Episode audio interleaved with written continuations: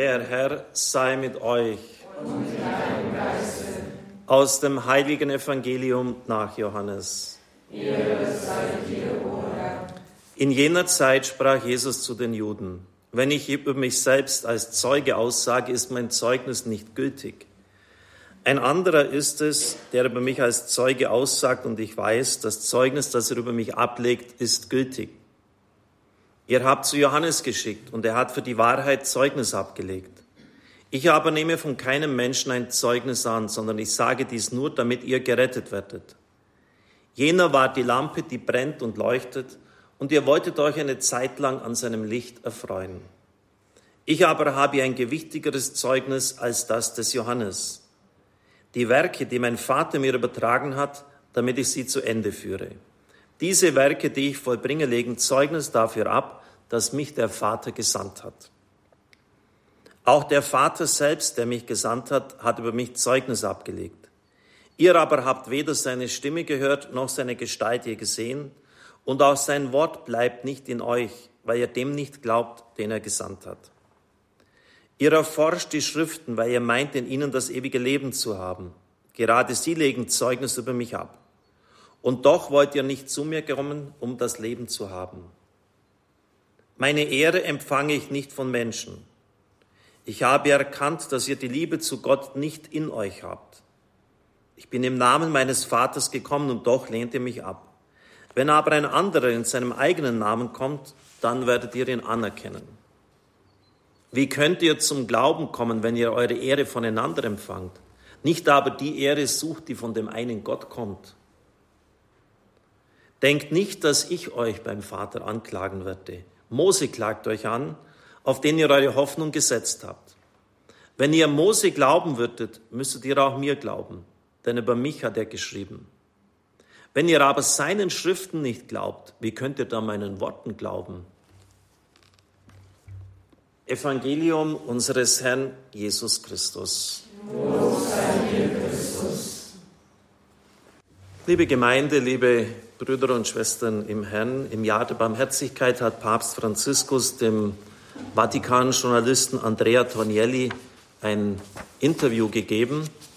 Die Fragen gingen um das Thema der Barmherzigkeit und das eminente Werkzeug der Barmherzigkeit Gottes, wo uns diese wirklich auch spürbar, greifbar, auf den Kopf zusagbar zuteil wird, ist die Beichte. Ich weiß, dass viele von Ihnen vielleicht damit Schwierigkeiten haben, sich fragen, ja, genügt denn dann nicht die Bußandacht? Die Bußgottesdienste sind wichtig, werden auch von uns in unserer Diözese gewünscht, aber der Bischof hat klar auch in den Anweisungen zur österreichischen Bußzeit geschrieben, sie sind in keinster Weise Ersatz für die Beichte. Warum ist das so? Andrea Tonielli fragt, warum ist die Beichte so wichtig? Sie sind der erste Papst, der öffentlich gebeichtet hat bei den Bußgottesdiensten während der Fastenzeit im Petersdom. Wäre es denn im Grunde nicht ausreichend zu bereuen und für sich Vergebung zu erbitten, also seine Sache einfach mit Gott selbst abzumachen? sind wir wieder bei der Frage vom Eingang, brauche ich einen Mittler? Der Papst antwortet, Jesus hat zu seinen Aposteln gesagt, wem ihr die Sünden vergebt, dem sind sie vergeben. Wem ihr die Vergebung verweigert, dem ist sie verweigert. Jetzt machen wir wieder ein bisschen Katechismus. Da stellt man den Kindern Fragen. Wann hat Christus das gesagt? Wüssten Sie es? am Ostertagabend, am wichtigsten Tag, einem der wichtigsten Tage der Menschheitsgeschichte, an, die Schwester Venanzia weiß das natürlich, an dem Tag, an dem Christus auferstanden ist. Und da gibt's eine innere Logik. Warum? Weil er am Karfreitag gestorben ist als das Lamm Gottes, das hinwegträgt, wörtlich aus dem Griechischen übersetzt, die Sünden der Welt, hinwegtragend die Sünden der Welt. Das ist der Grund, warum er gestorben ist.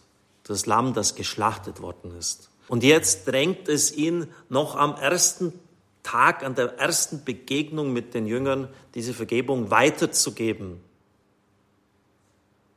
Verstehen Sie diese inneren Zusammenhänge? Und dementsprechend müssen sie das auch in ihrer persönlichen Spiritualität berücksichtigen. Sie können ja ein bisschen mal darüber nachdenken, was hätten Sie denn den Jüngern gesagt am Tag der Auferstehung? Beruhigt euch, alles Paletti und es geht schon irgendwie wieder weiter.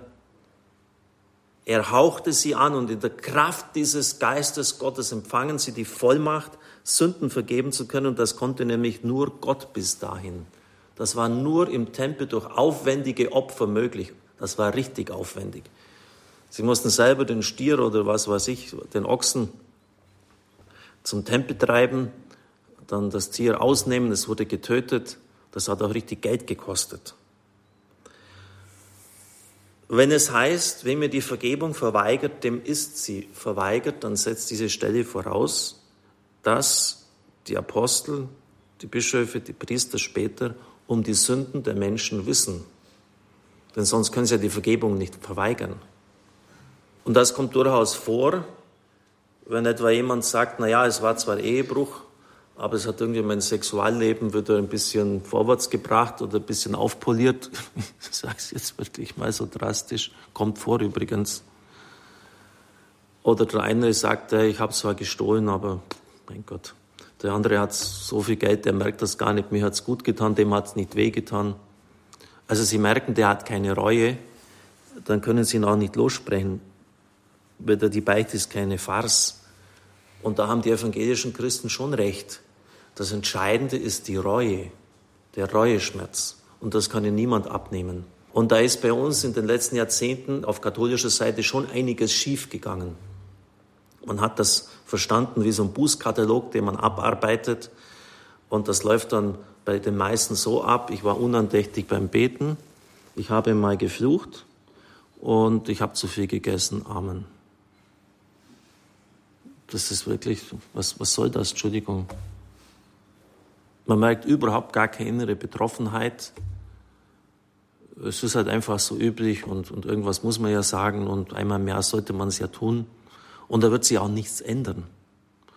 Und der Vorsatz ist nämlich das ganz Entscheidende, ohne den die Beichte nicht fruchtbar ist. Der Papst sagt weiter, die Apostel und ihre Nachfolger, das heißt die Bischöfe und Priester mit ihren Mitarbeitern, werden also zu Werkzeugen der Barmherzigkeit Gottes. Sie handeln in persona Christi, also in Stellvertretung für Christus. Das ist ein ganz wichtiger theologischer Begriff, in persona Christi.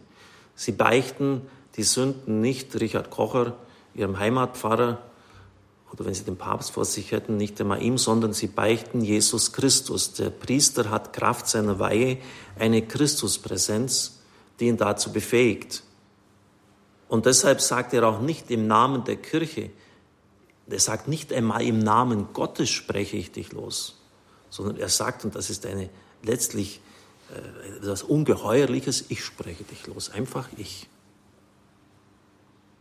Gott, der barmherzige Vater, hat durch den Tod und die Auferstehung seines Sohnes die Welt mit sich versöhnt und den Heiligen Geist gesandt zur Vergebung der Sünden durch den Dienst der Kirche.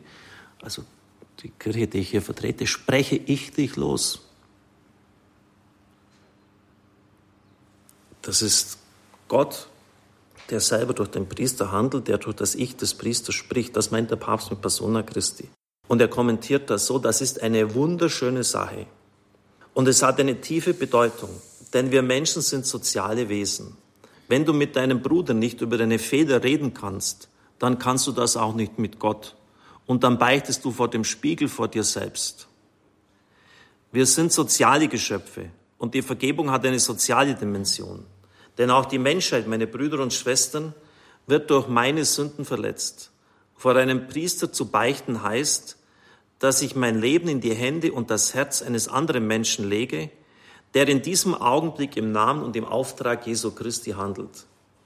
Auf diese Weise können wir ganz konkret und authentisch bleiben.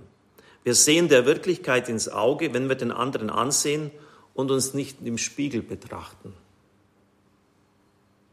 Ein schöner Vergleich, also nur so die Selbstreflexion. Das ist eine erste wichtige Stufe. Der heilige Ignatius, das war sein Ordensgründer, sein Ordensvater von den Jesuiten, hatte, bevor er sein Leben änderte und begriff, dass er ein Soldat Gottes war, in der Schlacht von Pamplona gekämpft. Er diente dem spanischen König Karl V. als Soldat und kämpfte gegen das französische Heer. Er wurde schwer verwundet und glaubte zu sterben. Doch auf dem Schlachtfeld war in diesem Moment kein Priester zugegen. Daher rief er seine Kameraden herbei, einen seiner Kameraden, und beichtete ihm. Er sagte ihm alle Sünden seines Lebens. Der Kamerad konnte ihn freilich nicht lossprechen. Er war ja kein Priester. Aber Ignatius empfand das Bedürfnis, vor einem anderen Menschen seine Beichte abzulegen, offenkundig als so stark, dass er so handelte, wie er es tat. Das ist für uns ein wunderbares Lehrstück. Es ist richtig, dass ich mit dem Herrn sprechen kann, ihn um Vergebung bitten und ihn anflehen kann. Und der Herr vergibt unmittelbar. Doch es ist ebenso wichtig, dass ich zum Beichten gehe, dass ich mich den Augen des Priesters aussetze, der Jesus vertritt, mich vor unserer Mutterkirche hinknie, die dazu aufgerufen ist, die Barmherzigkeit Gottes weiterzugeben. In dieser Geste steckt auch eine gewisse Objektivität. In meinem Niederknien vor dem Priester, der in diesem Moment das Bindeglied zu jener Gnade ist, die mich erreicht und heilt. Eine gewisse Geste der Objektivität, denn ich kann mir selber vieles weismachen, was jetzt mir vergeben ist. Und ist jetzt wirklich vergeben, fragen mich die Leute oft. Dann sage ich, dann beichten Sie es halt, dann wissen Sie es. Dann ist es amtlich. Freispruch, Losspruch, das hat was mit Gericht zu tun. Ich spreche dich los, ich spreche dich frei. Übrigens, Martin Luther hat bis ans Lebensende gebeichtet und hat gesagt, ich möchte mir dieses nicht nehmen lassen, es hat mir viel Trost gegeben. Genauso andere große der evangelischen Kirche wie Dietrich Bonhoeffer, er hat die Aussprache mit dem Bruder außerordentlich geschätzt. Das war für ihn wichtig. Also da müssen auch unsere evangelischen Geschwister mal in ihren Bekenntnisschriften nachschauen, was da wirklich steht.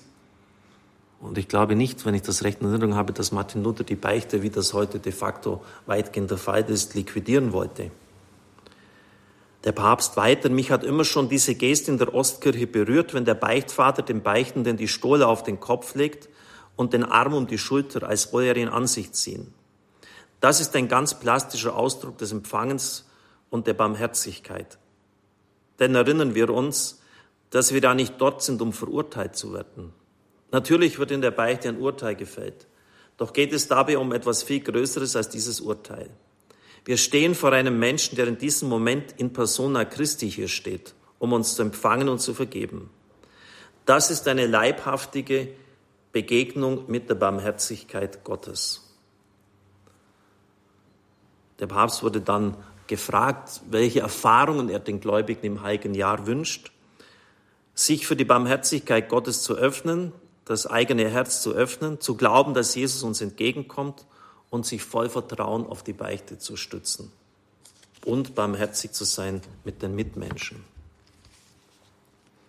Ich weiß, dass bei vielen die Beichte mangels Maße ausfällt. Was soll ich denn beichten? Ich habe niemand umgebracht, ich stehle nicht, ich breche nicht die Ehe. Es sollte doch irgendwie nachdenklich machen, dass genau das Genau dieses Bekenntnis der Pharisäer, der sich im Tempel groß vor Gott aufbaut, vorne hinstellt, genau das sagt. Und es das heißt, er ging nicht gerechtfertigt nach Hause. Der Zöllner aber, der hinten stand und kaum aufzublicken wagte, er ging gerechtfertigt nach Hause, weil er sich an die Brust klopfte, weil er wusste, er hat Dreck am Stecken, er ist zu seiner Schuld gestanden. Wir leben in einer Zeit des Unschuldswahns. Es ist eine Wahnvorstellung, liebe Brüder und Schwestern im Herrn. Jean-Paul Sartre sagt, die Hölle, das sind die anderen, nicht ich. Das sind die anderen. Ja, woher kommt dann das Böse, wenn es die anderen sind? Und Sie merken schon, bei dem Pharisäer wäre es wichtig gewesen, dass er seinen inneren Stolz erkennt, sein Leistungsdenken, sein Anspruchsdenken vor Gott, dass er etwas einfordert vor dem Herrn. Und wenn Sie da Mangel haben oder nicht wissen, was Sie beichten sollen, dann fragen Sie den Partner in der Ehe. Ich habe schon oft gesagt, und ich werde es nicht müde, das immer wieder zu tun, die Kollegen am Arbeitsplatz. Fragen Sie mal Ihren Chef. fragen Sie äh, Ihre Freunde und bitten Sie, dass Sie Ihnen ganz offen sagen, wie Sie dort ankommen. Und dann wird die Antwort sehr ernüchternd sein, wenn die ehrlich ist und wenn sie nicht das heraushören wollen, was sie jetzt gerade hören wollen. Wir haben jetzt erst den Gedenktag des heiligen Clemens Maria Hofbauer gehabt. Leider kann ich den Wiener Schmäh nicht so richtig wiedergeben. Da kam auch so eine Frau zu ihm und sagte, ja, sie hat keine Sünden. Und dann hat er zum Mesner gesagt, er hieß Andreas, auf Wienerisch glaube ich Anderl. Geh Anderl, stell dir Frau vor Postamentel, die ist heilig. Auf Deutsch, geh Andreas, stell die Frau auf ein Postament, die ist heilig. Und das, ja, wenn Sie sagen, ich habe keine Sünden, dann sind Sie heilig. Das wollen dann die Leute auch wieder nicht hören. Ich habe in meinem Beichtstuhl ziemlich lange Zeit einen Satz gehabt. Auch wenn Sie keine Sünden haben, kommen Sie trotzdem in den Beichtstuhl. Das stand wirklich so dort. Ich setze dann die Heiligsprechungsakte mit Ihnen auf. Oh, das ist nicht gut angekommen. Und da hat tatsächlich einer das irgendwie entweder abfotografiert oder abgeschrieben und dem Bischof nach Augsburg geschrieben. Der böse Pfarrer von Balderschwang hat diesen Satz da an die Tür geschrieben. Das hing, wie gesagt, lange dort. Und der Bischof hat mich dann angerufen und es ist wirklich so. Ich war dann auch bei ihm dort und wir haben köstlich gelacht. Und er hat, äh, Viktor Josef war das noch, mich gefragt, ob ich das jetzt nicht wegtun möchte. Er hat gesagt, äh, Viktor Josef, dein Wunsch ist mir Befehl, selbstverständlich werde ich das wegtun. Ich wollte einfach nur die Leute ein bisschen nachdenklich machen. Aber Sie merken, da verstehen die Leute keinen Spaß. Anstatt dass sie da mal bei sich selber nachfragen, kommt dann die Aggression auf den blöden Pfarrer, der so mischtiges Zeugs an den Beichtstuhl hinhängt. Liebe Brüder und Schwestern im Herrn, es wäre so unendlich viel dazu sagen und mich drängt das so vieles zu tun. Ich habe jetzt einen Tipp genannt, wo Sie da mal ein bisschen nachforschen können. Das andere ist, ein zweiter Tipp, dass Sie mir überlegen, was Sie Gutes unterlassen. Die Unterlassungssünden entscheiden über Himmel und Hölle. Matthäus 25. Ich war krank, du hast nicht. Ich war fremd, du hast nicht.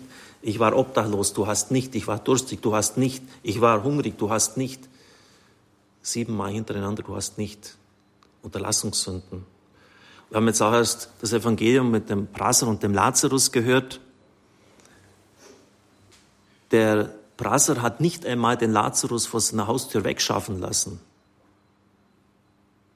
Er hätte ja den mal, das stört mich da von meinem Palais da, wenn immer dieser krätzige Bursche da rumliegt und da die Hunde da den lecken, das ist unappetitlich, schafft den mal weg der hat den sowas von übersehen, der hat den gar nicht mehr wahrgenommen. Unterlassungssünden, hätte sich um den Mann kümmern müssen.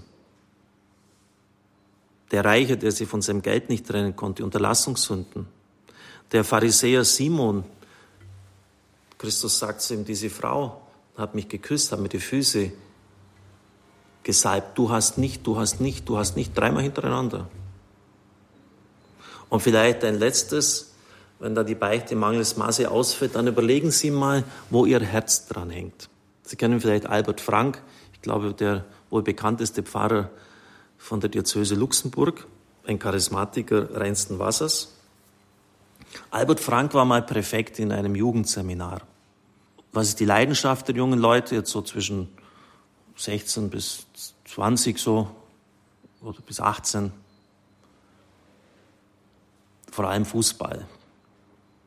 Und um kompetent zu sein, hat Pfarrer Albert Frank dann kapiert, dass er auf dem Gebiet mitreden muss und hat sich die Zeitschrift, ich weiß nicht, ob es sie überhaupt noch gibt, den Kicker gekauft. Kennen Sie die Story? Und bald hat Albert Frank eine solche Meisterschaft entwickelt da drin. Er wusste genau, wie, wer jetzt bei München Gladbach aufläuft, wann das nächste Spiel bei Bayern München ist, welche Stars die dort einkaufen, für wie viel Geld die die Leute engagieren, wann das nächste Spiel in der Champions League stattfindet. Er wusste besser Bescheid als seine jungen Leute. Und, und jedes Mal, wenn am Freitag ähm, am Kiosk der Kicker kam, war Albert Frank der Erste, der dort anstand. Der Herr hat sich das eine Zeit lang angeschaut, dieses Spiel. Und dann hat, hat er eine innere Stimme vernommen, hat gesagt, gib mir den Kicker. Offensichtlich hat der Herr den Kicker auf dem Kicker gehabt. Verstehen Sie, das ist so eine Leidenschaft von dem geworden, der hat nur noch in Fußballkategorien gedacht. Und das hat Christus nicht gefallen. Du gibst mir jetzt den Kicker, mein Freund. ja, einfach mal, verstehen Sie, das sind Dinge, die Ihnen vielleicht gar nicht bewusst sind, wo Sie nie in diese Richtung denken. Wo dein Herz ist, da ist dein Schatz, sagt das Evangelium. Und wenn dich das so in Beschlag nimmt, der, der hatte gleich, der hat gleich entgegengefiebert, wenn es endlich Freitag war und der die neuesten Nachrichten aus, den, aus der Fußballwelt zur Kenntnis bekommen hat. Das war ein Gott, ein Gott für ihn geworden. Und du gibst mir jetzt diese Zeitschrift. Fertig aus. Also Sie merken, liebe Brüder und Schwestern im Herrn, dass, Sie, dass wir doch einiges nachzudenken haben oder all das, was uns eigentlich von der Beziehung zu Christus abhält, dass wir das wirklich auch mal hinlegen sollen und die Dinge lassen sollen, damit wir in der Freiheit der Kinder Gottes leben können. Amen.